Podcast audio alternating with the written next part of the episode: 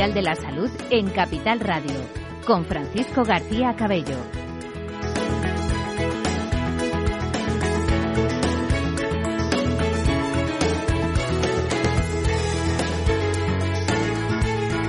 Muy buenas tardes, ¿qué tal? ¿Cómo están? Bienvenidos. Muchas gracias por estar aquí en Capital Radio a las 3 y 5, las 2 y 5 en las Islas Canarias. Continuidad del día de ayer eh, hasta las 4 y media con todos ustedes. Nunca hubo un programa más especial que esta tarde en el que estamos celebrando el Día Mundial eh, de la Salud 2021 programación especial en Capital Radio, donde estamos precisamente conmemorando ese Día Mundial de la Salud, eh, en el que la Organización Mundial de la Salud se ha comprometido a garantizar que todas las personas en cualquier lugar del mundo, en cualquier rincón, puedan ejercer su derecho, amigos y amigas, a la buena salud y que haya eh, y que no haya desigualdades. Ese es el tema. Celebramos este día y aquí en Capital Radio ayer tuvimos más de ocho horas de radio que pueden consultar a través de www.capitalradio.es y de comunicación de salud donde tratamos los temas, eh, bueno, de actualidad, no solo de actualidad, sino claves, no solo claves, sino los que interesan y le interesan a ustedes de, desde todos los rincones de la actividad económica, social de nuestro, de nuestro país. La salud y la sanidad con los mejores. Eh, ayer hablamos precisamente de la colaboración público y privada. Estuvo con nosotros, luego lo escucharemos al presidente de la COE, Antonio Garamendi. Eh, también hablamos con Luisa Martínez Abásalo, directora corporativa de personas y organización de, de Vitas. Estuvo también la Organización Médica Colegial con Manuela García Romero.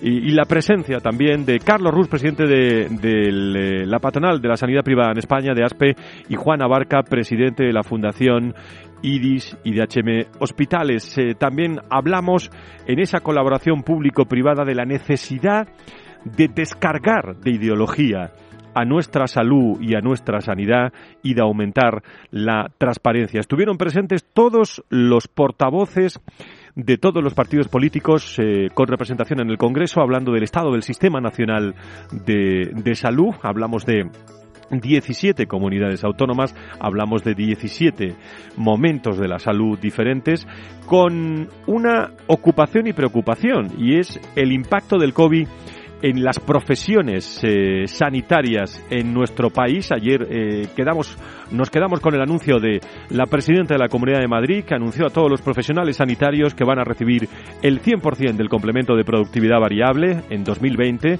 por su trabajo en la pandemia tuvimos representación de los sindicatos desde FEFE desde la comisión de ASPE, con Recoletas, con HLA, muchísimos eh, invitados. Luego repasaremos eh, también la mesa de debate sobre cáncer, trasplantes, enfermedades raras, los grandes olvidados. Eh, hablamos de esas listas de espera, de desatascar esas listas de espera en nuestro país, hablando de enfermedades poco frecuentes. Y rematamos la jornada. Luego escucharemos un resumen de los mejores momentos a eso de, de, las 4 menos 10, menos 5 de la tarde y hablamos de la industria tecnológica ante los retos del coronavirus, con presencia de destacados eh, hombres y mujeres del mundo de, de, la tecnología, con los amigos también del laboratorio eh, Echevarne. Unas jornadas en las que agradecemos mucho la colaboración eh, tanto de IDIS eh, como de ASPE, además de IMET Hospitales, de Grupo Echevarne, de Vitas, de Hospitales San Roque, de Hospital Recoletas, de Rivera Salud, de HLA y de Viamed, todos presentes aquí en directo ayer en nuestro espacio. Durante el programa de hoy les vamos a ofrecer también los mejores momentos de estos contenidos de ayer, aunque insisto que los tienen en capitalradio.es y en las redes sociales, y hoy un programa especial dedicado nada más y nada menos que a las vacunas. Vacunas y medicamentos, un nuevo paradigma. Van a estar con nosotros hombres y mujeres destacados en estos momentos en todos estos asuntos. Vamos a tener conocimiento, vamos a tener prestigio y actualidad. Nunca mejor dicho, actualidad en las voces que hoy se van a escuchar en un momento en el que España eh, se está hablando a esta hora, a las 3 y 10, las 2 y 10 en las Islas Canarias, de vacunas, eh, vacunas y vacunas. Así lo expresaba ayer el presidente de la COE, Antonio Garamendi, aquí en directo cuando tuvimos oportunidad de entrevistarlo en nuestro eh, programa, en este programa especial eh, que recuerdo el próximo viernes en Valor Salud de 10 a 11 haremos también un resumen. Vamos a escuchar al presidente de la COE.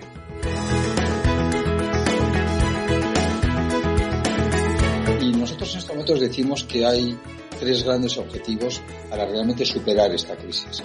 Y los tres son vacuna, más vacuna, más vacuna. Y, lo vuelvo a decir, vacuna, más vacuna, más vacuna. Es realmente la, la solución. Incluso el propio presidente del gobierno, Pedro Sánchez, en su comparecencia después del Congreso de Ministros de ayer, decía que el 70% de la población estará inmunizada en España a finales de agosto. Por tanto, les anuncio que en total tenemos contratadas más de 87 millones de dosis para recibir entre el mes de abril y el mes de septiembre. ¿Esto qué nos va a permitir? Nos va a permitir asegurar que cualquier compatriota que lo desee podrá ser vacunado en este periodo. Hoy está en todos los medios de comunicación el presidente del gobierno hablando sobre vacunas, eh, vacunas y vacunas y la actualidad está eh, en lo que vamos a conocer dentro de, unos minutos. Eh, a las 4, las 3 en las Islas Canarias, aquí en España. Para los que nos escuchan desde España, la EMA, la Agencia del Medicamento, eh, anuncia comparecencia para definir toda la cuestión y lo resumo de esta forma sobre AstraZeneca. Ya saben que Castilla y León ha suspendido la vacunación contra el coronavirus con AstraZeneca cuando las autonomías retoman el pulso ya de la campaña tras la ralentización en Semana Santa, aunque para tener recuerdo, ¿eh? el 70% de la población cubierta este verano se deberían inmunizar, lo recuerdo, ¿eh? a 200.000 personas. Luego la tertulia saldrá este, este asunto. Eh, esta semana se debería marcar ese punto de inflexión para cumplir con el calendario vacunal comprometido y lo que acaba de decir el presidente del gobierno. 33 millones de españoles a finales de, de agosto. Vamos a hacer cálculos luego en este programa. Unos cálculos que lo está haciendo también la Unión Europea eh, sobre España eh, son más optimistas que los del Gobierno. La Unión Europea estima que más de 27 millones, un 57,41% de la población estaría vacunada a finales del mes de, junio. Por cierto, hemos escuchado hoy también a la ministra de Asuntos Exteriores y Cooperación, eh, Arancha González Laya, que ha reafirmado hoy miércoles la confianza del Gobierno en la fiabilidad y la seguridad de la vacuna de AstraZeneca contra el coronavirus, dejando claro que siempre actuará sobre eh, bueno, las recomendaciones que vaya dando la Agencia Europea del Medicamento, que como digo, anuncio a las 4 tiene prevista comparecencia. Este programa dura hasta las cuatro y media, programa especial. Tendremos ocasión de, escuchar también en, eh, en, Europa reunión urgente de los ministros de Sanidad de la Unión Europea sobre la vacuna de AstraZeneca a las 8 interterritorial en, en España con todos los ministros y a las 4 la comparecencia de la EMA. Vaya jornada vertiginosa de actualidad sobre esta vacuna AstraZeneca en un momento en el que les hemos preparado un debate eh, con personas, con hombres y mujeres que pasamos a presentarles enseguida.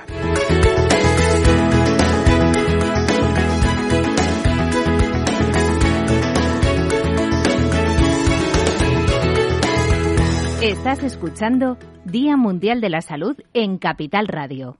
Las 3 y 14 minutos. Estamos rigurosamente en directo con todos ustedes en una tarde vertiginosa de información sobre eh, esa reunión urgente que se está produciendo en Europa. A las 8 eh, la, reunión de todos los ministros, eh, de todos los consejeros, la interterritorial y la Unión Europea que analiza también la viabilidad de, de AstraZeneca y donde pueden surgir, pues evidentemente, muchísimas cuestiones dar marcha atrás con AstraZeneca, eh, pudiera también, eh, bueno, producirse un lastre y cierta alarma. Hoy se publica en varios eh, digitales ya hasta hora de la tarde. Hay que replantear también la vacunación para cumplir objetivos, sería una pregunta. Repuntan los datos de contagios y sube incidencia. Al mismo tiempo se intenta acelerar también la vacunación. En un momento, eh, queridos amigos, que necesitamos que lleguen vacunas eh, a España. Ese es el dato. Por eso, en el Día Mundial de la Salud, que celebramos hoy acordándonos también de todas las personas que están pues afectadas por el coronavirus en, en España, les vamos a presentar una, una mesa de debate realmente eh, de lujo con todos eh, con todos ustedes. Como digo, con la colaboración de IDIS y de ASPE, y creo que tenemos en línea Alfonso de la Lama, al secretario general de la patronal de la sanidad privada en España. Don Alfonso, muy buenas tardes, bienvenido. Buenas tardes, buenas tardes a todos y muy ilusionado de participar en esta importante mesa. Muchísimas gracias. Bueno, decía yo, Alfonso, que nunca una mesa eh, ha sido tan actualidad como esta tarde. ¿eh? Fijaros las dos o tres reuniones que tenemos, todos pendientes de la vacuna AstraZeneca. Sí, desde luego, con toda la agenda que has mencionado hoy, es muy importante y, encima vamos a poder hablar de temas de, actualidad al minuto. Pues muchas gracias por estar con nosotros desde los servicios informativos de Capital Radio. Estamos pendientes. Por cierto, quien quiera, luego le, ofrecemos un resumen en dos minutos de la jornada de ayer con muchas voces eh, protagonistas. Con nosotros está también aquí en directo eh, José Ignacio Nieto, es consejero de salud de La Rioja y experto en políticas sanitarias, habitual con tertulio del programa Valor Salud. Querido ¿cómo estás? Muy buenos días. Muy buenas tardes. Buenas tardes. Te saludo los viernes y ya te digo buenos días. buenas tardes, buenas tardes. hoy, buenas tardes a las 15.16. Muy, muy pendientes eh, de muchas reuniones que se están produciendo en distintos lugares del mundo, ¿no? Pues eh, ciertamente. El tema, la verdad, es que lo merece, ¿no? En este momento hay que tener ya seguridad y tranquilidad por parte de todos y poder avanzar de una vez con esas vacunas, a ver cómo se plantea al final esta cuestión. Y, efectivamente se está tratando a nivel de la EMA, a nivel de los ministros, a nivel de, de los consejeros en, en España. O sea, todo el mundo esta tarde hablando de, de este asunto, a ver si conseguimos tener un poco más de claridad antes de que nos vayamos hoy a la cama. Pues vamos a ver, hasta las cuatro y media estaremos con todos ustedes en directo, luego continuarán eh, muy pendientes ahí en Capital Radio de todas las noticias eh, que se vayan dando. Saludo a más invitados, a Mos José García Rojas, es presidente de la Asociación Española de Vacunología y está con nosotros eh, también en, en directo. Amos, muy buenas tardes, bienvenido, muchísimas gracias. Hola, muy buenas tardes. Muchas gracias a todos ustedes por invitarme a participar en un debate tan estimulante y además colocarme al lado de profesionales de tanto de tanta solvencia. Muy, muy amable. Muchísimas gracias eh, usted por estar también en directo. Está con nosotros también eh, Margarita del Val, eh, viróloga del CSIC, que debe estar en, en directo también con nosotros. Margarita, muy, muy buenas tardes, bienvenida. Tenemos a Margarita. Eh, ¿La escuchamos a Margarita? Bueno, pues me dicen que sí. Eh, y, ahora sí, ahora sí. Margarita, ¿cómo estás? Bienvenida. Muchas gracias. Encantada de estar con todos ustedes y además con, efectivamente, con todo este plantel eh, de opiniones y de, especialistas en, tantos campos. Muchas gracias. Muchísimas gracias por estar con nosotros. Eh, por cierto, Margarita, en una tarde de, muchísima actualidad eh, en el mundo de, las vacunas. ¿eh? muchísimas, sí, porque además no solo es de actualidad, sino además es para ganar la, retomar la confianza en las vacunas, que la necesitamos también. Sin duda alguna, de eso vamos a hablar también y de y de esperanza. Ángel Gil es catedrático de Medicina Preventiva de Salud Pública de la Universidad Rey Juan Carlos. Eh, está en directo también esta tarde con nosotros en este programa especial del Día Mundial de la Salud. Eh, profesor Gil, eh, muy buenas tardes, bienvenido. Hola, muy buenas tardes. Muchísimas gracias por estar eh, con nosotros. Y también queríamos que estuviera eh, pendiente y sobre todo eh, presente con nosotros la, producción, la industria, que estuviera Industria en definitiva. Y por eso contamos con un grandísimo profesional como es Francisco Javier Fernández, Paco Fernández, director de comunicación de Industria. Querido colega y amigo, muy buenas tardes, bienvenido. Muy buenas tardes, don Francisco. Encantado de estar aquí también acompañado. Muchísimas gracias. Bueno, no, es fácil empezar esta tertulia ¿eh? con, con, la que está, con la que está cayendo, pero eh, una primera ronda, eh, si quieren, al mismo tiempo que os he ido presentando y hacemos una primera ronda, vamos a hablar sobre vacunas y medicamentos en ese nuevo el nuevo paradigma. Eh, ¿Cuál pudiera ser ese nuevo paradigma? Sé que podemos tener noticias. ¿eh? Ya a las cuatro podemos tener noticias de la Agencia del Medicamento, que parece que pudiera hablar a, a, esa hora. Como digo, reuniones en España, reuniones en Europa para ver qué pasa con AstraZeneca. Pero mm, cuando hablamos del nuevo paradigma, ¿de qué nuevo paradigma estamos hablando? Eh, Amos José García Rojas, empezamos por ti, Margarita, Ángel, eh, Farmaindustria, eh, Alfonso y, Nacho en esta primera ronda y luego ya a partir de ahí eh, tenemos un, un debate. Amos José. Sí, Amos, adelante. ¿Escuchamos o tenemos mutado el, el, el Zoom nos escucha. El presidente de la Asociación Española de Vacunología, ¿lo tenemos en línea? Sí, sí, perfectamente. Perdón, ah. es que tenía una llamada telefónica que tenía que atender. Adelante. Estábamos hablando de ese nuevo paradigma. ¿Dónde lo podemos centrar ese nuevo paradigma, Amos? Eh, mira, si me permite, yo antes de hablar de paradigma voy a ser provocativo, si me lo permite, en Adelante. esta fase inicial. Voy a provocar. Eh, voy a probar con toda mi buena voluntad. Y voy a provocar planteándoles las siguientes reflexiones. En primer lugar, les voy a decir que yo no soy pro vacuna. Yo creo que es una provocación importante para entrar en, cuestión. Para empezar en esta tarde de actualidad, desde luego, ¿eh? Pero les voy, a añadir a continuación algo que a lo mejor me, permite explicarme con claridad. No soy pro vacuna porque soy pro racionalidad científica, soy pro pensamiento científico, soy pro ciencia. Y al ser prociencia no tengo más remedio que ser pro vacuna, porque las vacunas son el resultado de la aplicación del conocimiento científico. Por lo tanto, me manifiesto rotundamente a favor de la ciencia y por eso defiendo eh, las vacunas. Y otro elemento que me parece absolutamente importante mm, de entrada y también para centrar lo que pueden ser los cambios de paradigma, las vacunas, voy a volver a, volver a ser provocador, las vacunas no salvan vidas. Lo que salva vidas son las políticas sanitarias públicas que permiten que la vacuna llegue al brazo de quien la necesita. Eso es lo que salva vidas.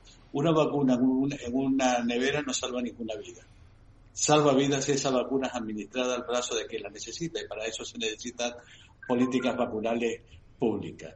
Yo creo que como entrada a lo que me has pedido del paradigma han sido dos provocaciones que creo que han tenido su lógica uh, respuesta posterior en el sentido de lo que defiendo es la ciencia, por eso defiendo las vacunas, y lo que defiendo son las políticas vacunales públicas que permiten que las vacunas salven vidas.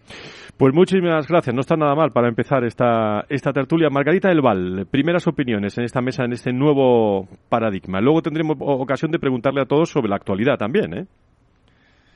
Bueno, yo creo que eh, pensábamos todos que estábamos ya muy, que las enfermedades infecciosas eran algo del pasado y realmente nos hemos dado cuenta lo vulnerables que somos como personas, pero vamos, como humanidad, todo el planeta, lo que es capaz de hacernos una única enfermedad infecciosa. Creo que tenemos que darnos cuenta de eso, ser muy, muy conscientes, pero a la vez también darnos cuenta de lo poderosa que ha sido la investigación, colaborando con las campañas de vacunación, como muy bien decíamos, para eh, lograr enfrentar este reto. Entonces creo que es un poco de humildad y un poco de a la vez de satisfacción eh, donde nos debemos eh, hacia donde nos debemos encaminar y sabiendo que las enfermedades infecciosas están ahí, que esta no es la única, que están ahí, que no las podemos olvidar. Ángel Gil, catedrático de Medicina Preventiva en la Universidad Rey Juan Carlos. Primeras opiniones sobre ese paradigma, vacunas y medicamentos. Coincido con lo que dice Margarita y Amos. Evidentemente, como decía antes, Amos, encantado de estar con todos ellos porque compartimos en, gran medida muchas de las, de las opiniones. ¿no? A mí sí que me gustaría destacar, aprovechando que es el Día Mundial de la Salud, pues un poco eh, llamar la atención de que a veces, incluso en, en, países en vías de desarrollo, la única estrategia que tenemos para proteger a la población y defenderle frente a enfermedades infecciosas tremendamente graves eh, es la vacunación. Por lo tanto, yo creo que es una de las eh, medidas, de las estrategias y de los fármacos pues más eh, queridos y más digamos, demandados por, por el conjunto de la población. La prueba está en que cuando de pronto surge una pandemia como la que tenemos ahora, la primera pregunta que se hace la gente es dónde están las vacunas, ¿no? Cuando tuvimos lo del ébola, ¿dónde está la vacuna frente al ébola? Enseguida, cuando hay una situación de este tipo, preguntamos por las vacunas, ¿no? Las vacunas no se obtienen de la noche a la mañana, ¿no? Sino que requieren de mucha investigación, de mucho de mucho esfuerzo de mucho trabajo de muchas personas que están investigando, ¿no? Y yo creo que aquí, como decía Margarita, lo que se ha puesto de manifiesto es la cantidad de colaboración público-privada, la cantidad de colaboración entre eh, montones de personas, entre incluso laboratorios que a veces no son eh, muy amigos, pero se han puesto de acuerdo para, para buscar de pronto una solución a un problema que tenemos, ¿no? Esto es el gran cambio, ¿no? El gran cambio de paradigma es que estamos luchando entre todos para resolver un problema que tiene el conjunto de la población. Muy bien, muchas gracias, profesor. Eh, opinión de farmaindustria. Eh, Paco, eh, eh, Paco Fernández, adelante. Sí, pues nada, de nuevo buenas, buenas tardes, encantado de estar aquí. Y bueno, yo, yo creo que ese cambio de paradigma, al hilo de lo que estaban diciendo los demás participantes, yo creo que, que está claro, ¿no? Que el desafío enorme que implican las enfermedades infecciosas, como ha dicho Margarita del Val, yo creo que también forma parte del paradigma y, lo hemos visto con esta pandemia, es la necesidad de la ciencia, como decía eh, el profesor Ángel Gil, la, necesidad de la investigación. Eh, toda esta investigación que no se ve, años y años de trabajo, de trabajo muchas veces oscuro, eh, mm, anónimo, y que es lo que genera esa base sobre la que luego se puede avanzar. Y en este caso, pues hablamos de un hito, ¿no? Haber conseguido vacunas en menos de un año eh, para, para, tratar de contrarrestar eh, bueno, pues, pues una, una pandemia brutal, ¿no? Con un, con un coronavirus que hace un año pues eh, no estaba en nuestras vidas, ¿no? Hace apenas un año. Quizá las otras dos digamos, rupturas de paradigma o nuevos pasos, como queramos llamarlo, sería la cooperación, que también se ha mencionado, esa movilización internacional que da idea de hasta qué punto la complejidad de la investigación eh, necesita de compartir el conocimiento allí donde esté. Y hoy ese conocimiento surge de la iniciativa privada, surge de la iniciativa pública y tenemos que ser capaces de encontrar eh, las vías para compartir ese conocimiento y poder eh, eh, aplicarlo. ¿no? Y finalmente, yo creo que también un aprendizaje muy importante. ¿no? A veces hablamos de la sanidad, de la investigación, también del medicamento como gasto, cuando realmente de lo que hablamos, y creo que esta pandemia nos lo ha puesto sobre la mesa, es que hablamos de una gran inversión. Quiero decir, hoy, antes eh, mencionabas, Fran, al presidente de la COE, vacunar, vacunar, vacunar como solución. Realmente todos tenemos eh, eh, eh, esa idea de necesitamos de las vacunas, hasta qué punto hemos comprobado cómo nuestro modo de vida, nuestra economía, nuestro bienestar en el más amplio sentido de la expresión está vinculado a la salud. Y la salud depende de la investigación, de los tratamientos, etcétera, etcétera. Muy bien, eh, Nacho, hacemos un minuto de reflexión, luego continuamos, eh, paramos para los, eh, la publicidad y volveremos enseguida ya en, debate. Primeras opiniones.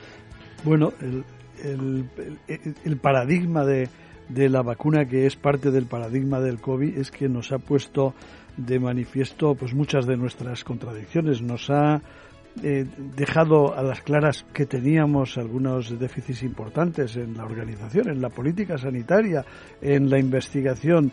Nos ha demostrado que teníamos que espabilar rápidamente y ponernos en marcha y que al hacerlo conseguimos resultados importantes, algunos impensables y se han dicho, ¿no?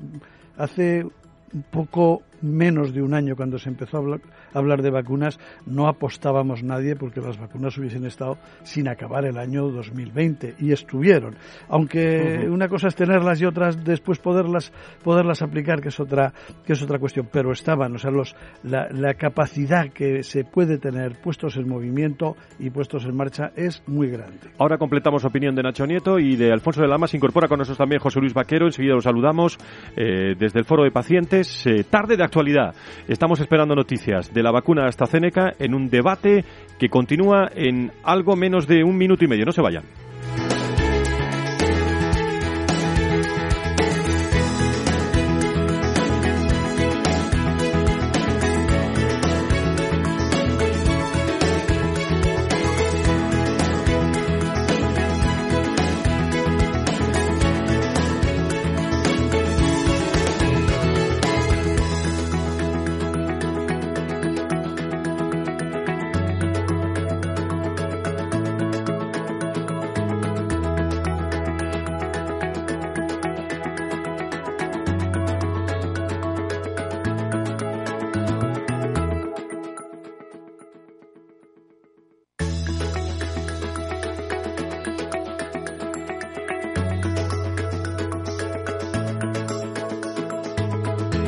Mundial de la Salud en Capital Radio, con Francisco García Cabello.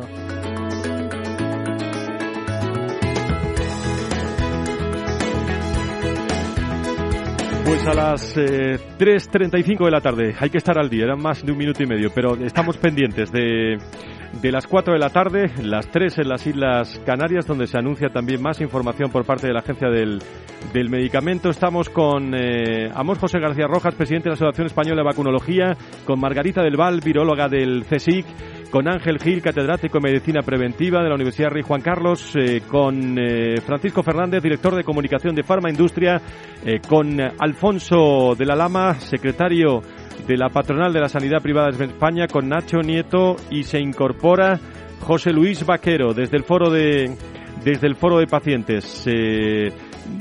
Alfonso, faltabas tú y, y José Luis y ya abrimos el, el, debate después de esta primera ronda, pero faltabais vosotros en hacer esa ronda sobre el nuevo paradigma desde la visión de la sanidad privada. ¿Cuál es tu primera opinión, Alfonso?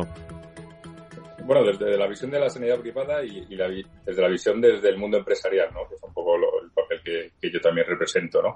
Pues hombre, el objetivo que queremos todos es volver a la normalidad ¿no? para poder seguir avanzando y evolucionando. Entonces, eh, obviamente hay, que hay que luchar contra, contra el virus. El virus no se va a ir o no se va a ir en el corto o medio plazo. Por lo tanto, la, esa solución para volver a la normalidad es la vacunación y hay, que apostar todo por ello. Y se ha hecho, como se ha dicho, eh, han dicho otros otros predecesores de la palabra, ¿no? la colaboración público-privada que ha habido a, eh, nivel nacional e internacional, pues ha sido eh, sin, precedentes, ¿no?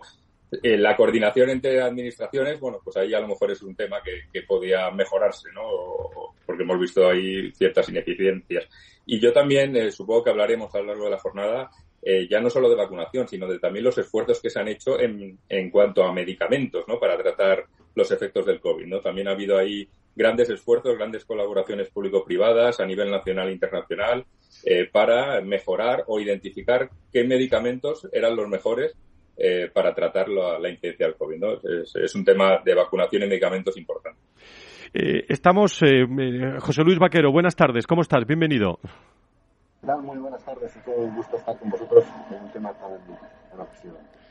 Se te escucha regular, pero yo creo que tus primeras opiniones sobre ese nuevo paradigma, ¿dónde lo ves? hablando de vacunas y medicamentos, desde el foro de pacientes, los pacientes tan importantes en estos momentos.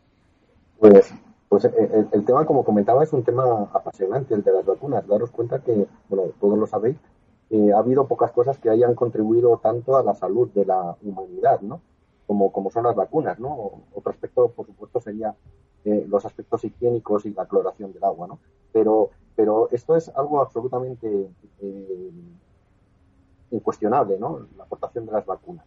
En, en, cuanto a esta circunstancia que estamos viviendo hoy en día, también es verdad que hay cierta, hay bastante inquietud, ¿no?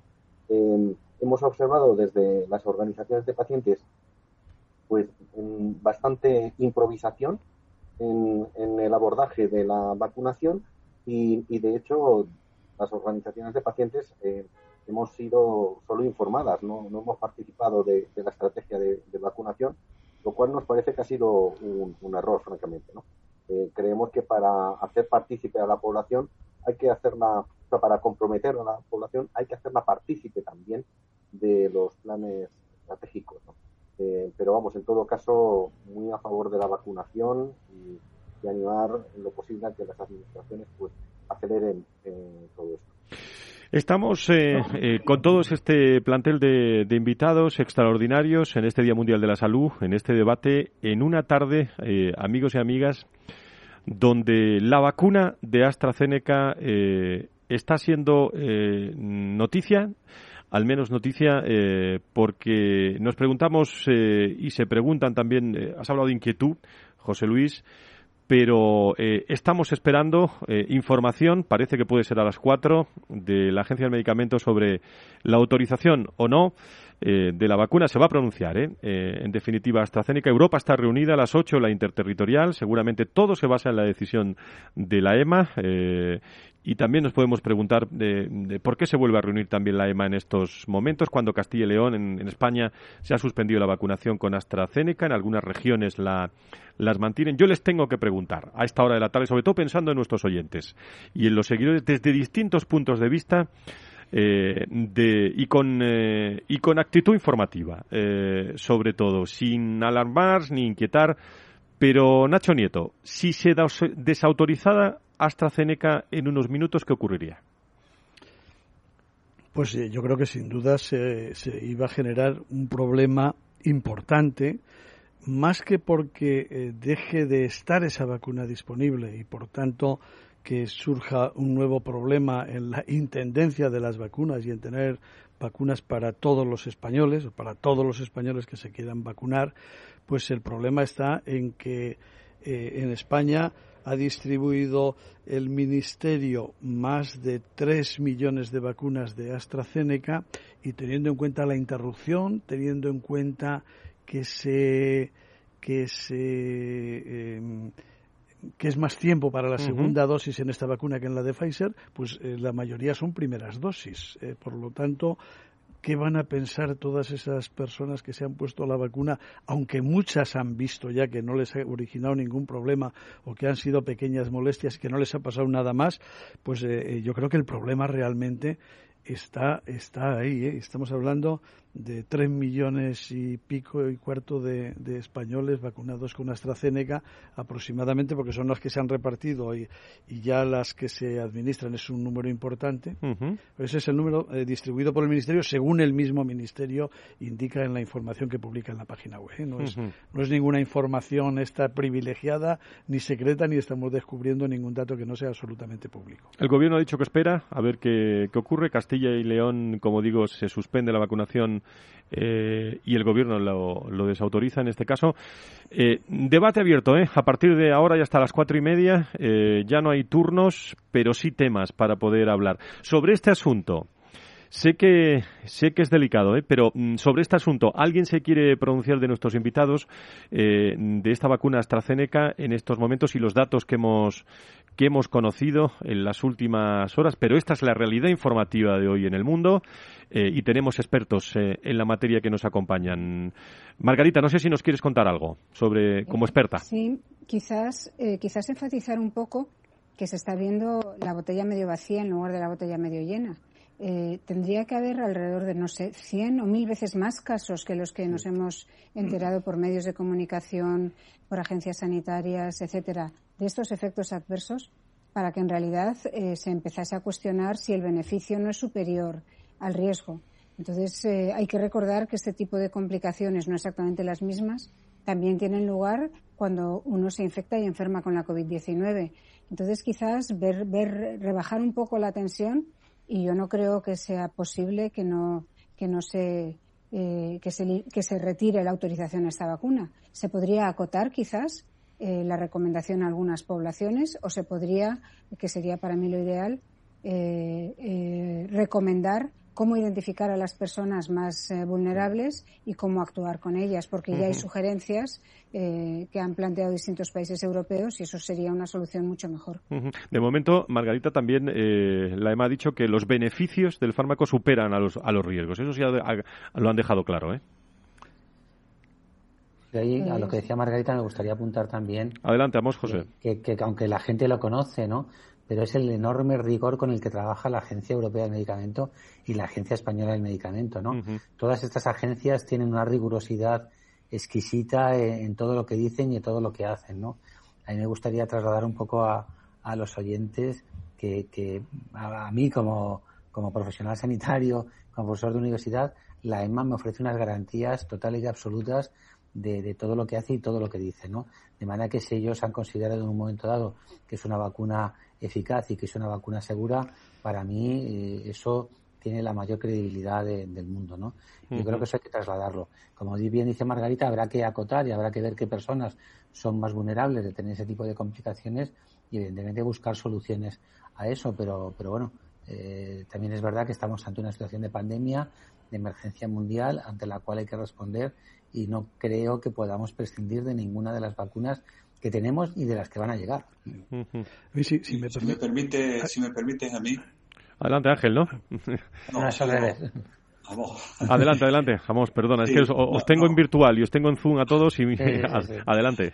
Fundamentalmente, yo en consonancia a lo que ha dicho Margarita, lo que ha dicho Ángel, vamos a poner cifras, vamos a poner cifras sobre la mesa. Una enfermedad que ha causado más de dos millones y medio largos de muertes. Una enfermedad que en nuestro país ha causado más de 70.000 personas fallecidas una, más de 18 millones de dosis administradas a un determinado producto y apenas una cuarentena o algo más de procesos de tromboembolismo tras 18 millones administrados en el Reino Unido y en la Unión Europea. Esas son las cifras. Ante esas cifras yo creo que conviene bajar la atención en relación al problema. Eh, lo complejo, lo delicado también de la intervención ante una situación de estas características es que hay muchas cosas que se han hecho muy mal.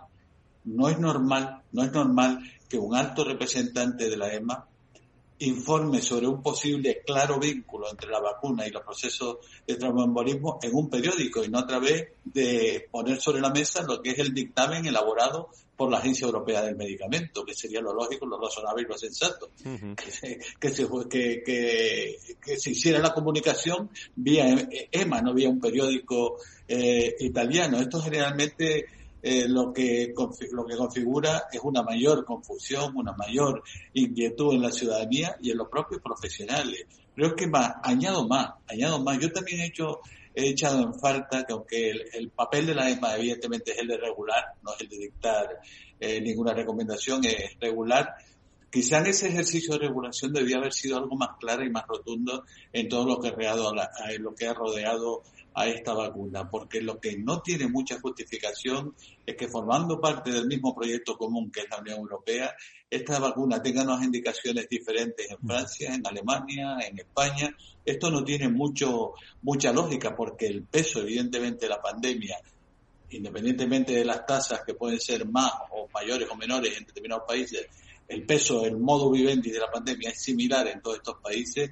lo que no puede ser es que la herramienta, una de las herramientas que estamos usando para, para actuar frente a la pandemia tenga prestaciones diferentes en todos los países. Esto no es lógico, no es razonable y no es sensato y genera también inquietud y desconfianza en la ciudadanía. Yo espero que el, lo, que comente la EMA dentro de un rato va a ser casi de manera inmediata sea lo suficientemente claro y rotundo para que todos podamos eh, realizar eh, una estrategia global común en Europa que, y, de esta perspectiva, yo de lo que estoy convencido es que la vacuna no se va a suspender.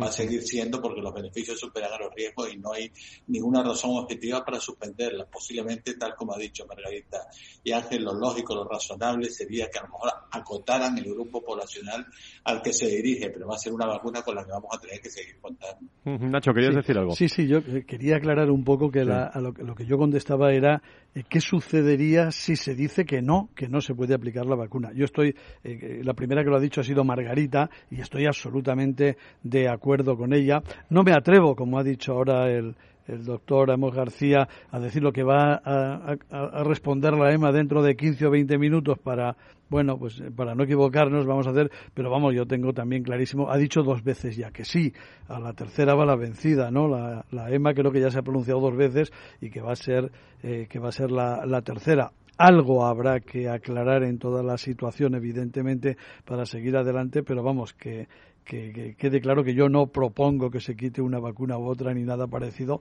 pero eh, era analizar un poco qué sucede si esa vacuna desaparece cuando ya se ha puesto a, un número importante de personas. Es la noticia de la tarde. Eh, eh, esa, bueno, en Castilla y León se ha suspendido la vacunación y en y en el resto de, de regiones, bueno, Europa está también reunida y, dentro de unos minutos, no sé, ¿eh? no sé si lo vamos a poder escuchar en, eh, prácticamente en directo en esta tertulia eh, de especialistas en el Día Mundial de la Salud, 7 de abril 2021, Día Mundial de la Salud en esta programación especial. Yo quería también dejar encima de la mesa, bueno, y cada uno ya opina, pero si, si os parece, Quería dejarnos, Paco, desde Farmaindustria, si tú nos puedes eh, aportar alguna información, porque estamos hablando mucho de inquietud, estamos hablando de cooperación, de, de, vacunación, eh, de vacunación, vacunación y vacunación, lo dicen representantes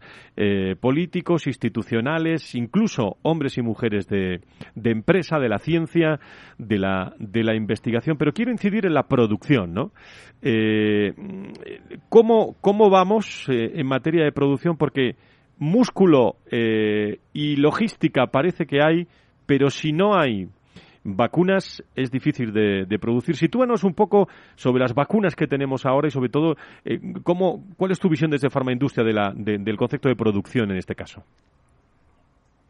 Bueno, eh, eh, a ver, claro, yo creo que todos hemos hablado del reto que suponía conseguir con rapidez vacunas y como se ha dicho antes además y con y con y con mucho acierto incluso yo creo que todos nos hemos sorprendido de en tan poco tiempo conseguir las primeras vacunas. Hay que recordar como anécdota que, es que prácticamente la primera vacuna se pinchó, si no recuerdo mal, el 12 o el 13 de diciembre, es decir, casi exactamente nueve meses después de aquel 11 de marzo en que la OMS declaró la pandemia. Esto es eh, como decía antes, un hito y la verdad es que a todos nos ha sorprendido que eh, haber conseguido eh, esto, ¿no? Y es un éxito de todos, porque como también se ha dicho, se ha basado en la cooperación, en la colaboración por parte de, gobiernos, comunidad científica, industria, etcétera, etcétera. Entonces, pero en paralelo, tenemos que recordar que ya se hablaba enseguida de, que venía otro reto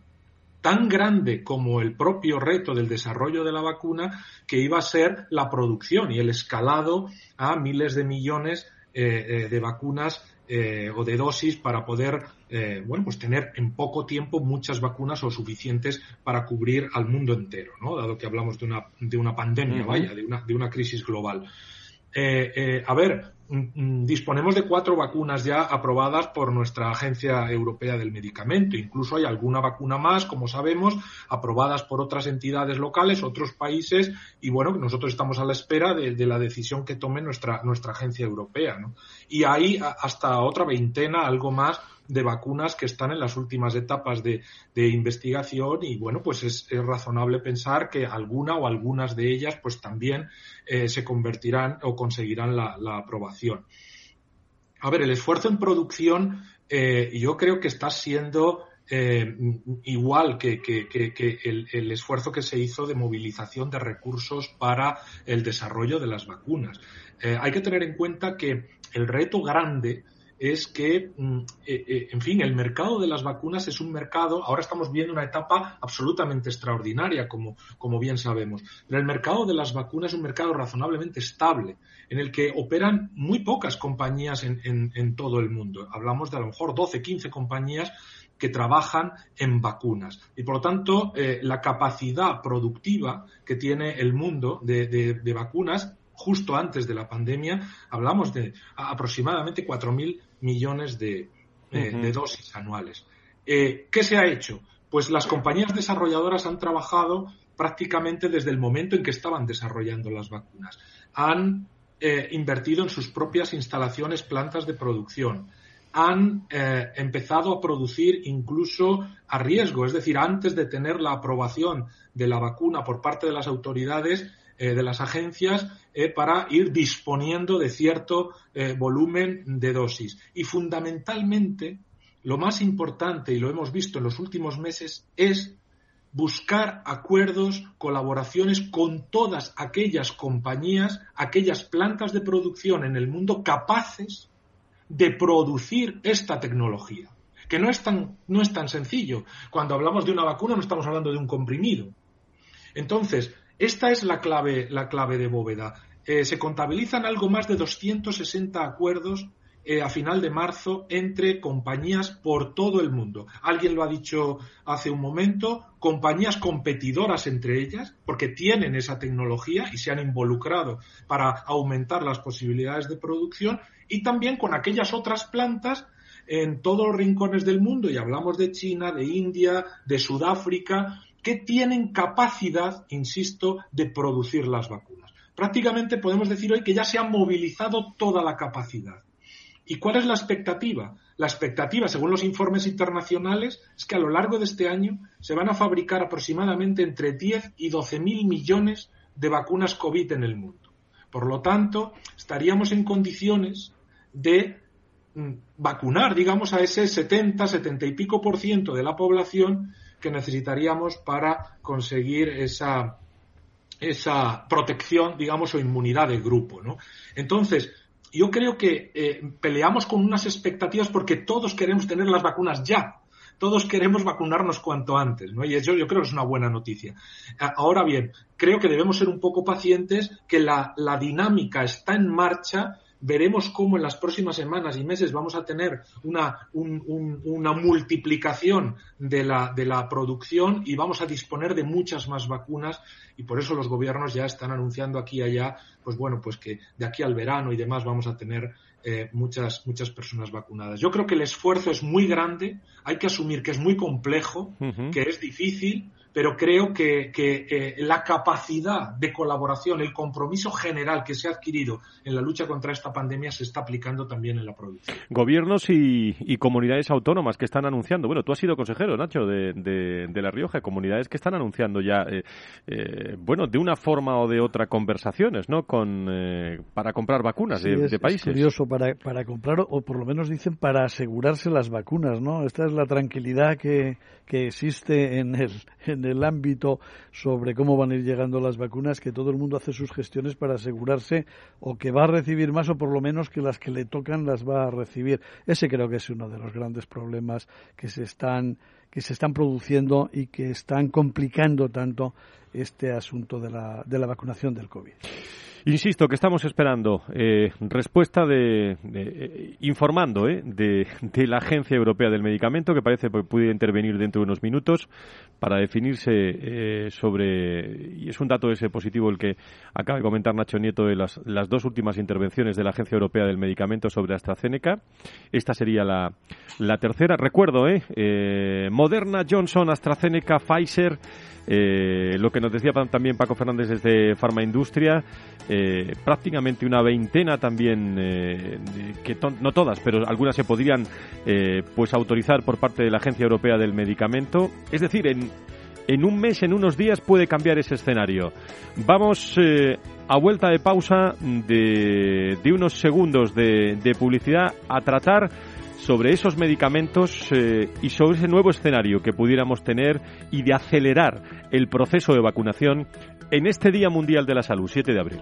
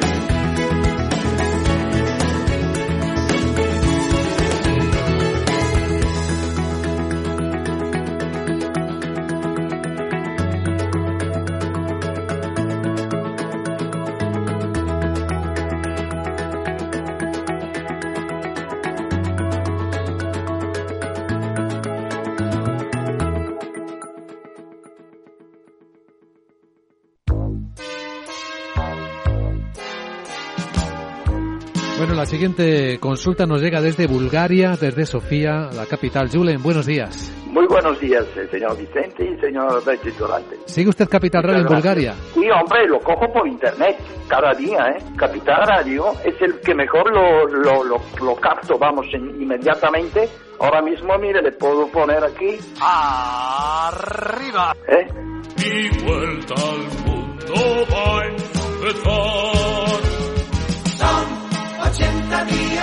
Capital Radio traspasa fronteras. Para dar la vuelta al mundo. Capital Radio sí es lo mejor, ¿eh?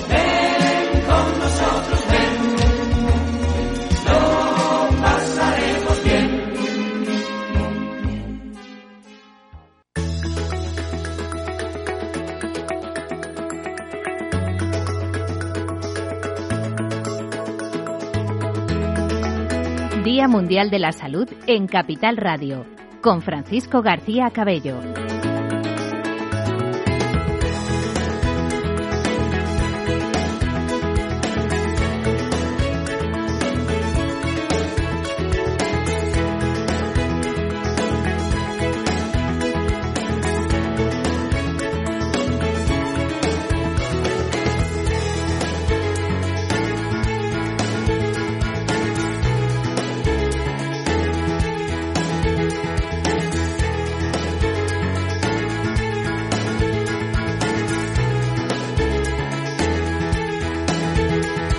Pues las 4 en punto de la tarde, las 3 en las Islas Canarias, en este programa especial, un año de pandemia, de COVID-19, que, que esta casa de Capital Radio, en colaboración con, con ASPE, con la patronal de la sanidad privada en España, con IRIS eh, y con muchos eh, hombres y mujeres de la salud y de la sanidad en nuestro país, con IMED, con Grupo Echevarne, con Vitas, con Hospitales San Roque, con Rivera, con Hospitales Recoletas, con HLA, Grupo Hospitalario, Viamed.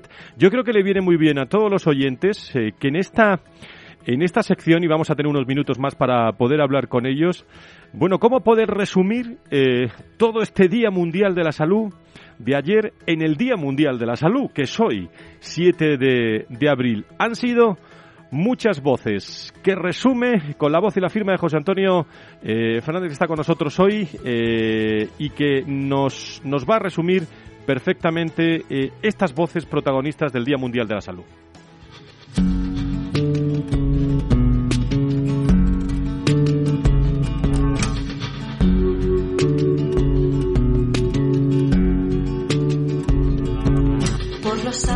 Tardes, Fran y oyentes de Capital Radio. Cerramos nuestro particular segundo día de la salud con la esperanza en el horizonte de las vacunas y no solo de la COVID-19, sino de las vacunas en general.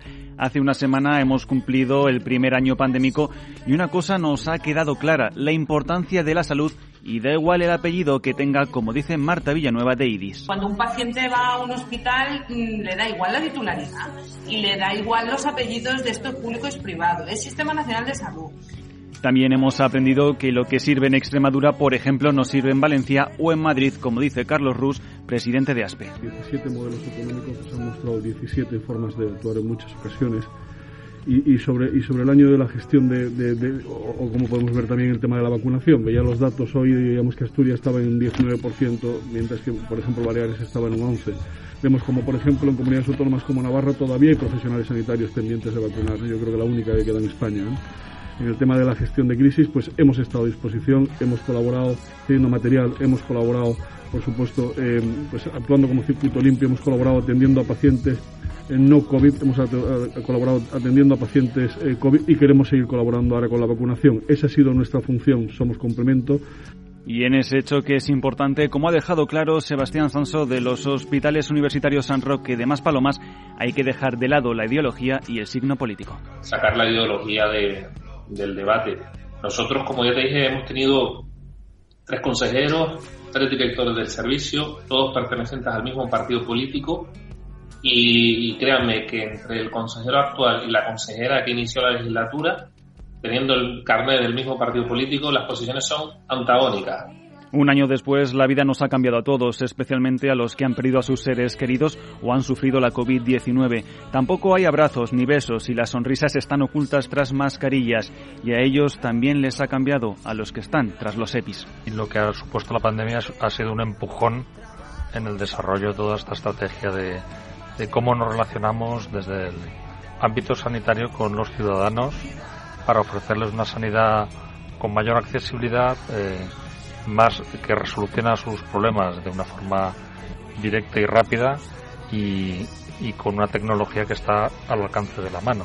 Esto ha sido un breve resumen del Día Mundial de la Salud aquí en Capital Radio. Eso sí, todos están de acuerdo. Cuídense y les esperamos en 2022, ojalá contando el mundo post-pandémico y sin mascarillas ni videollamadas.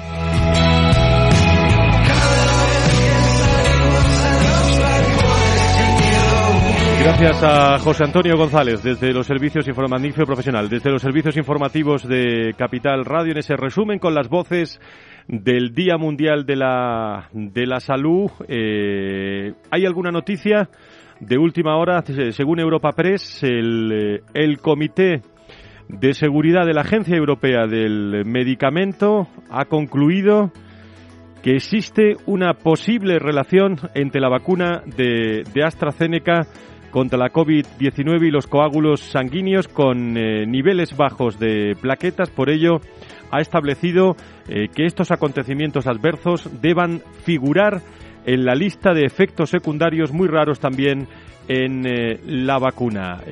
una vacuna AstraZeneca que mm, parece que según la agencia europea, a esta hora en este especial podemos anunciar que tiene relación con los casos de trombosis detectados en pacientes a los que se les había inoculado su antídoto contra la COVID-19, pero se puede seguir usando. ¿eh? Ese es el veredicto que acaba de hacer público a las 4 de la tarde la Agencia Europea del Medicamento y estamos dando en directo en Capital Radio. Nos acercamos a los servicios informativos. Javier Luengo, muy buenas tardes. Más información. Buenas tardes, así es, Fran. En una rueda de prensa que acaba de empezar en estos momentos, que está teniendo lugar en Ámsterdam, la directora general del organismo comunitario, Emer Cook, ha asegurado que el vínculo entre los coágulos cancosis y las vacunas de AstraZeneca son muy raros. Con todo y con ello, se reafirma la Agencia Europea del Medicamento en su veredicto anterior y da luz verde a los viales de esta farmacéutica anglosueca. Recordemos que este martes una nueva polémica envolvía estas vacunas después de que la propia farmacéutica y la Universidad de Oxford anunciaran la suspensión temporal del ensayo de la vacuna en 300 menores a la espera del análisis de las autoridades británicas y europeas. Por cierto, que allí en el Reino Unido, en Londres, en estos momentos está teniendo lugar otra rueda de prensa también para comunicar eh, la idoneidad de este antídoto al otro lado del Canal de la Mancha. Se espera que esta noticia se discuta también en los próximos minutos en la cumbre de ministros de Sanidad que está convocada en la Unión Europea, que en la que se van a reunir de manera telemática y urgente para ver qué hacer todos los líderes de los 27 países de la zona comunitaria con estos viales de los que se recibirán hasta 70 millones de dosis. Una cita europea que ha obligado a retrasar también el Consejo Interterritorial de Salud aquí en España este martes, este miércoles, perdón, reunión entre comunidades autónomas y el gobierno, al que Castilla y León llega con una paralización precisamente de la vacunación con AstraZeneca por, dicen desde el Ejecutivo Regional, precaución hasta que la EMA emitiera su fallo. La EMA ya lo ha emitido, tras el mismo, por lo tanto, Castilla y León previsiblemente va a recuperar estos antídotos en las próximas horas. Gracias, Javier Luengo. Gracias eh, por la información, los servicios informativos de Capital Radio. Esa es la noticia. Eh, me permiten que pida una valoración en esta mesa de, expertos de esta noticia de la tarde eh, del mundo en estos momentos con toda la, precaución, pero se ha pronunciado, Nacho, la, agencia, ¿se puede seguir usando?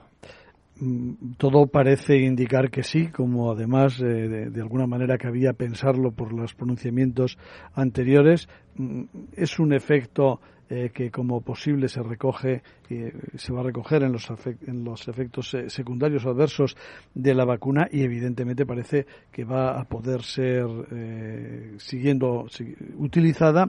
Y habrá que esperar porque también como han dicho varios de las de los doctores que están en esta en esta mesa seguramente que se hará alguna acotación porque también algo parece que en las noticias que salen se está hablando de la incidencia eh, relacionada con la edad de hombres y de mujeres eh, con ciertas edades para ella. Por tanto es, de suponer que habrá alguna acotación en ese sentido. Pero pero tranquilidad para los que se han puesto la vacuna y, tranquilidad para los que eh, se la tengan que, que poner eh, a continuación a partir de ahora. Y a partir de ahora reuniones en Europa, reuniones de la interterritorial en España. Eh, primeras opiniones de nuestros contertulios. Tenemos muchos. Quien quiera, quien quiera empezar, ya no, ya no hay orden. ¿eh? Esta tarde vertiginosa de, información. Fran, si me permites. Adelante, José Luis, desde el Foro de Pacientes. Sí, gracias. Bueno, yo precisamente creo que quería introducir este tema y es que si ha habido bastante improvisación en el plan estratégico de vacunación, ya no sé ni siquiera qué calificativo ponerle a, las vías de comunicación eh, organizadas desde el Ministerio y las consejerías de sanidad de las diferentes comunidades autónomas, pensando en el eh, beneficiario final, que es el ciudadano, ¿eh? porque es que realmente estamos todos recibiendo muchísima información que no todo el mundo sabe interpretar adecuadamente y en todo caso, cuando cada uno se enfrenta a que le van a poner una determinada vacuna, Mm, bueno, si ha oído hablar de ella y no muy positivamente, pues claro, le genera, le genera dudas, porque esa persona no es estadística, es, es el mismo, o, su padre o su madre eh, es el mismo, ¿no? Entonces, em, yo creo que se ha descuidado muchísimo lo que es la, la información eh, a la ciudadanía. Y cuando me refiero a, descuidado no es, no es a darle poca, no, no, si casi es que ha habido muchísima información. Lo que hace falta es eh, dar casi una única información, eh, sería lo más deseable, y una información, por supuesto, oficial, ¿no? ¿Más opiniones, Margarita? Sí, quizás a mí me gustaría añadir que el nivel de, de, de, esta, de este efecto adverso, que ahora parece que sí que hay una posible relación con AstraZeneca, que no nos sorprende mucho, es aproximadamente el mismo nivel que el que tiene las, eh, las de Pfizer y Moderna con la reacción anafiláctica grave también. Es decir, que esta vacuna de AstraZeneca se ha hablado más de ella, eh, de las de Pfizer y Moderna se ha hablado mucho menos, pero el nivel de riesgo, de un riesgo grave, es muy parecido. Por lo tanto, no hay que, no hay que denostar en absoluto esta vacuna. Al contrario, esta vacuna es una vacuna que se está produciendo a un, a un precio más barato, sin beneficio para las empresas que lo están produciendo, con una solidaridad de repartir dosis por todo el mundo. Eh, creo que es que hay que bajar un poquito el, el, el nivel, a lo mejor de información, de tantísima información que se da, pero todos lo queremos tener disponible, pero siempre ponerla un poco en contexto. ¿eh? Yo no quiero meter más miedo con la vacuna de Pfizer y Moderna porque son también fantásticas, pero esta es muy buena también. Sí, sí, eso es, eh, eso es una reflexión muy, muy interesante. Paco, tú, tú conoces muy bien el mundo de la información, de la comunicación y, eres director de comunicación de, de Farmaindustria. ¿Cuánta razón tiene también, eh, desde este lugar en el que nos encontramos de la información, Margarita? ¿eh? Claro, es que, estaba mirando mm, eh, la pieza que acabas de, eh, leer de, la agencia F y, al final va a quedar reflejado como un efecto secundario muy raro. ¿eh? Y, pero bueno, teniendo aquí a, las personas que tenemos, pues, pues desde luego que da mucha tranquilidad escucharles a ellos. Yo, yo es que creo que hemos, estamos viviendo una circunstancia muy extraordinaria.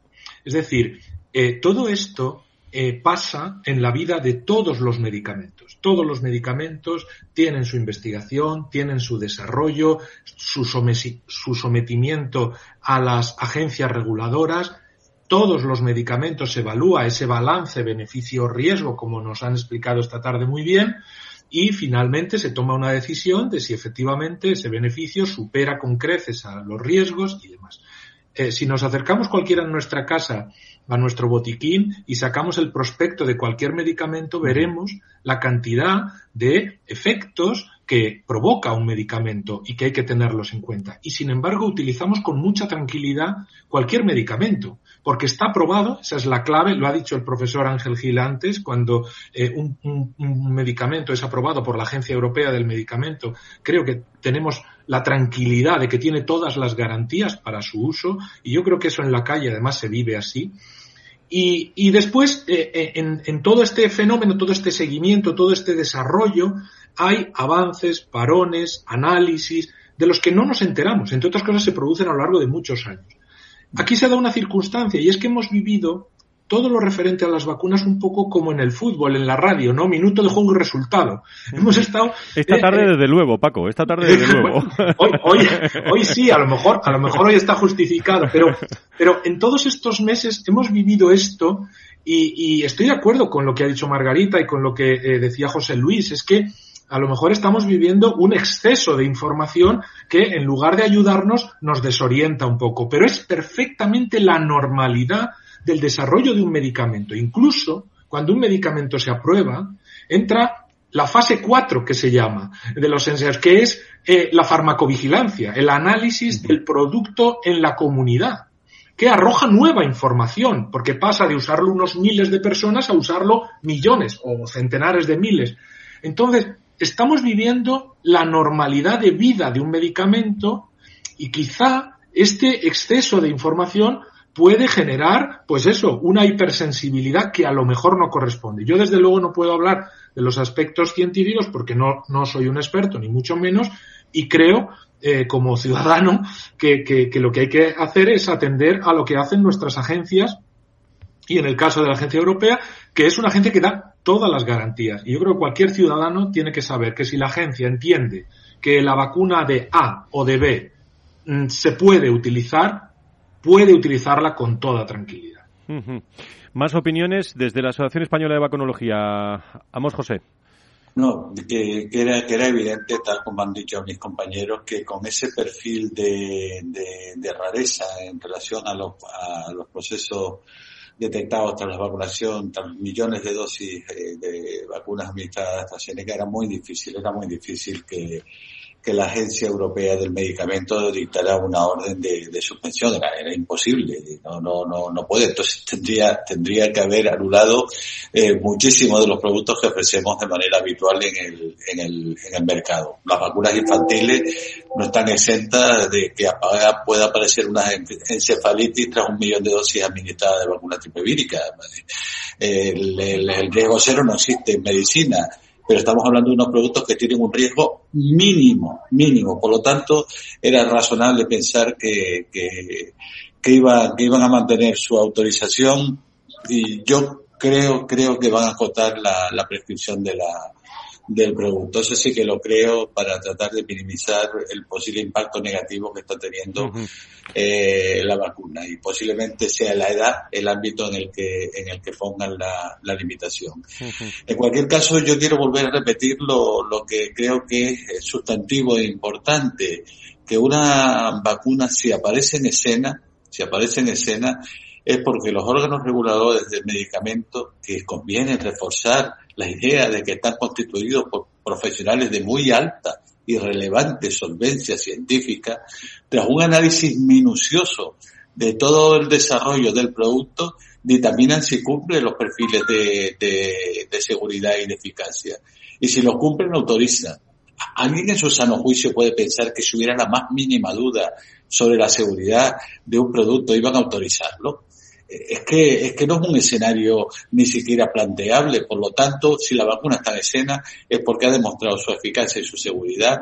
Ahora, recuperemos el, la pérdida de reputacional que ha tenido esta vacuna porque es una vacuna que va a desempeñar un papel importante en las intervenciones contra la pandemia y ahora lo que tenemos que trabajar para recuperar la pérdida de confianza que se ha generado en sectores amplios de la ciudadanía sobre la misma. Bien, nos queda, eh, eh, no sé si Ángel Gil quiere decir algo eh, al respecto.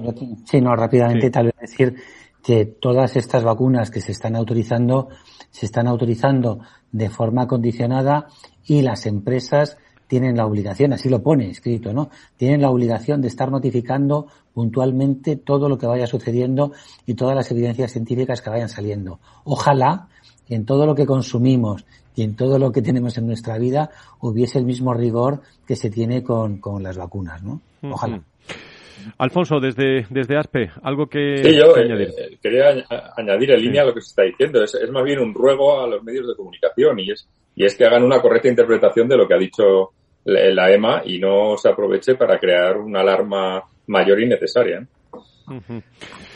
Pues eh, estamos trasladando la actualidad, estamos en los minutos finales de esta tertulia que a las cuatro y media finalizará. Eh, eh, les he de decir que tenía muchísimas preguntas preparadas a lo largo del guion de, este programa, pero la actualidad también es la actualidad y nunca se hizo, al menos un servidor, un programa de radio con tanta actualidad y tanto experto al lado que pudiera eh, reflexionar, eh, lo cual agradezco eh, también, también a todos y, en nuestro espacio habitual de todos los viernes, de 10 a 11, me parece a mí que vamos a tener que, poner un espacio, Nacho, dedicado ya a las vacunas. ¿eh? Bueno, esperemos que se vaya pasando, ¿eh? como todo esto del COVID, aunque todavía creo que va a estar muy presente en nuestras vidas. a mí me ha surgido una curiosidad en todo esto, como, como evidentemente eh, no soy clínico, no conozco muchas de las cosas que se están hablando, aunque de algunas nos vamos enterando, pero creo que ha sido eh, la doctora Margarita del Val, que ha dicho que la incidencia de casos era aproximadamente en Pfizer muy parecido, perdón, en AstraZeneca parecida a las otras vacunas, a la de Pfizer. ¿Y, por qué se ha.? No, entonces, eh, claro, la pregunta es muy sencilla: ¿por qué se ha originado este revuelo con una vacuna y no con las otras cuando todas nos deberían estar dando la misma tranquilidad o intranquilidad? En este caso, tranquilidad, evidentemente. ¿Hay alguien que pueda responder a nuestro contertulio? Ahí queda, ahí queda. Esto, esto, eh, Yo no lo voy a hacer, de luego. Las reacciones anafilácticas que comentaba Margarita con la vacuna, por ejemplo, de Pfizer, lo que se ha hecho es que también ahora forma parte de la ficha técnica de esa vacuna. Cualquier dato, cualquier alteración que aparezca, aunque sea muy poco frecuente, eh, es de obligado cumplimiento que figure en la ficha técnica. Antes lo decía Paco, ¿no? Cuando uno lee, ahora le llamamos ficha técnica, antes era prospecto, ¿no? Si leemos el prospecto de cualquier medicamento, posiblemente no usaríamos nada, ¿eh? Ninguno. es así, ¿no? Claro, pero, te, pero hay la obligación de poner aunque sea muy poco frecuente, hay que ponerlo, ¿no? Y ya digo, en la de, en la de Pfizer se ha modificado la ficha técnica y ese dato aparece, ¿no? Igual que ahora esto. Quizás, bueno, pues el, eh, no lo sé, no ahí no puedo entrar porque una tiene más difusión, a otra menos, pero coincido en lo que se ha dicho de que todas son buenas y todas son necesarias. Muy bien, eh, estamos en la recta final, queridos eh, amigos, queridas amigas que nos acompañáis hoy eh, en esta tertulia prácticamente extraordinaria.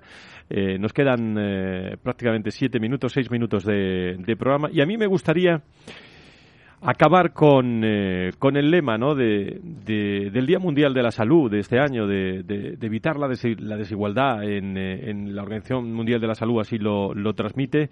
Eh, y con un mensaje también de, de esperanza ¿no? Eh, y de optimismo en la medida de lo, de lo posible y vamos a conocer los datos de la tarde del coronavirus ya mismo. ¿eh? Pero, pero en fin, eh, ¿con qué? Y hacemos una rápida, una rápida ronda. Pido síntesis a todos nuestros invitados. Pero, ¿con qué mensaje nos quedamos hablando de vacunas y medicamentos en este nuevo paradigma? Y no sé si es mucho pedir ser esperanzador en estos, en estos momentos. Vamos, José García Rojas, presidente de la Asociación Española de Vacunología. Su turno que las vacunas van a ser un instrumento clave que nos va a permitir crear el espacio adecuado para decirle adiós a este drama con el que hemos convivido durante tanto tiempo, pero no van a ser el único. Paralelamente a esta posibilidad de ya tener una actuación activa frente al problema eh, con la vacunación, tenemos que seguir manteniendo, manteniendo lo que es la política de convivencia con el virus, que se traduce en el mantenimiento de medidas de restricción cuando el peso de la pandemia lo exige y las medidas de recomendación a la ciudadanía del uso de mascarilla, lavado de manos, etcétera, etcétera. Una estrategia no puede ir separada de, de la otra. Las dos tienen que ir juntas y de manera claras y rotundas, si las, si las desarrollamos convenientemente, eh, conseguiremos darle un golpe a la pandemia. Ya vemos la luz al final del túnel, pero ese túnel tiene muchos kilómetros de recorrido todavía. Le agradezco muchísimo eh, al presidente de la Asociación Española de Vacunología que esté con nosotros en esta tarde vertiginosa de actualidad sobre el tema. Gracias, ¿eh? Vamos, José, gracias. Ha sido un placer. Gracias. Margarita Elval, tu, tu resumen, tu, tu reto, tu, Bueno, pues quizás decir que tenemos unas vacunas maravillosas, que necesitamos más dosis e incluso más tecnologías de vacunas, más vacunas diferentes, porque alguna puede en algún momento más adelante eh, tener alguna incidencia.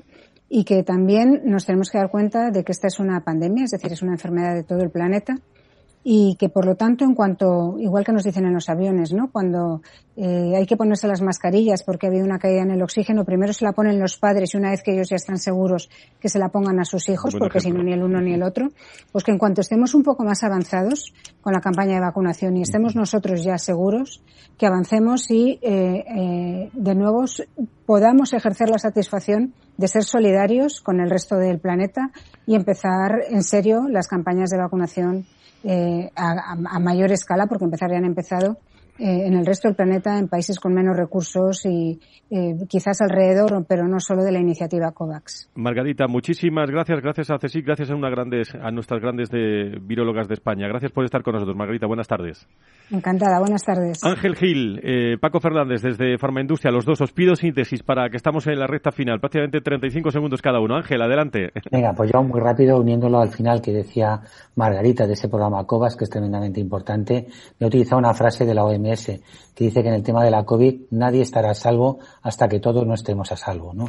Realmente es un problema global, mundial, y tenemos que trabajar por el bien de la salud de todo el mundo. No de Madrid, no de La Rioja, no de Europa, sino de todo el mundo. Gracias, eh, profesor Ángel Gil. Gracias por estar con nosotros. Paco, tu, tu conclusión. Y yo, un, mensaje esperanzador. O sea, estamos viviendo una, una pandemia terrible. El dolor, la muerte eh, que nos ha causado es tremenda. No podemos obviarlo. Pero hay que lanzar un mensaje esperanzador. Hemos respondido, la ciencia ha respondido, hemos conseguido vacunas en menos de un año, en pocos meses después estamos produciendo millones de vacunas, a final de año vamos a tener 10, 12 mil millones de vacunas y efectivamente tenemos que conseguir de nuevo, por la colaboración, distribuir las vacunas en todo el mundo. Y este yo creo que es el reto siguiente que viene en todo esto. Un mensaje de esperanza. Querido, querido amigo, querido colega, gracias desde Farma Industria. Paco, gracias. Buenas tardes. Buenas eh, tardes. Nacho, tu conclusión final. Bueno, pues eh, voy a voy a copiar lo que decía ayer, creo que era el señor Garamendi, ¿no? Y que yo lo llevo diciendo muchos viernes cuando despedimos el programa. Vacunas, vacunas y vacunas. Que todos los que están implicados en este momento, en ese proceso de la vacunación de todos los españoles, de todo el mundo, pero eh, de todos los españoles, que por favor que se espabilen, que se dejen de, de algunas cuestiones y que de verdad dispongamos de vacunas para todos lo antes posible para poder cumplir, ojalá, esas previsiones que ha hecho el presidente del gobierno. Nos escuchamos los viernes. Nacho, gracias por estar con nosotros en este especial. Al ex consejero de salud de La Rioja y experto en políticas sanitarias, eh, José Luis, desde el Foro de Pacientes. Adelante. Bueno, yo lo que creo que ha habido muy positivo con esta situación pandémica es que precisamente le ha dado valor, el valor real que tiene a la salud, ¿no? Y, creo que todas las administraciones pues han llegado a ser ya conscientes claramente de ello. Eh, lo que sí que pediría es que se genere una crítica constructiva y, multidisciplinar, ¿no? Para prepararnos mejor frente a posibles riesgos, incluso salir de este túnel, ¿no? Eh, en el que estamos.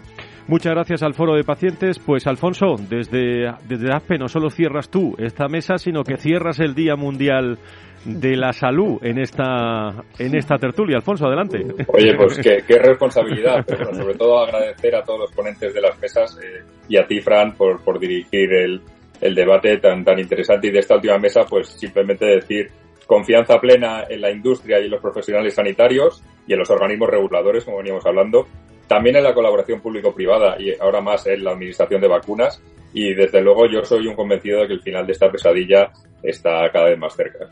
Gracias, Alfonso. Gracias también a todo tu equipo. Gracias, un abrazo muy fuerte también a los responsables de comunicación de, de ASPE, Alba Galván. Gracias al colega, doctor, amigo, maestro de todo, Fernando Mugarza, también desde la Dirección de Desarrollo de, del IDIS. Magníficos profesionales. ¿eh? Es un placer eh, dirigir todos, eh, todo este equipo en este Día Mundial de la Salud. Ahora ya eh, el día acabará, eh, finalizará las informaciones, el vértigo de la información desde la Agencia del Medicamento y el viernes continuaremos nuestro valor salud aquí en Capital eh, Radio con una reflexión.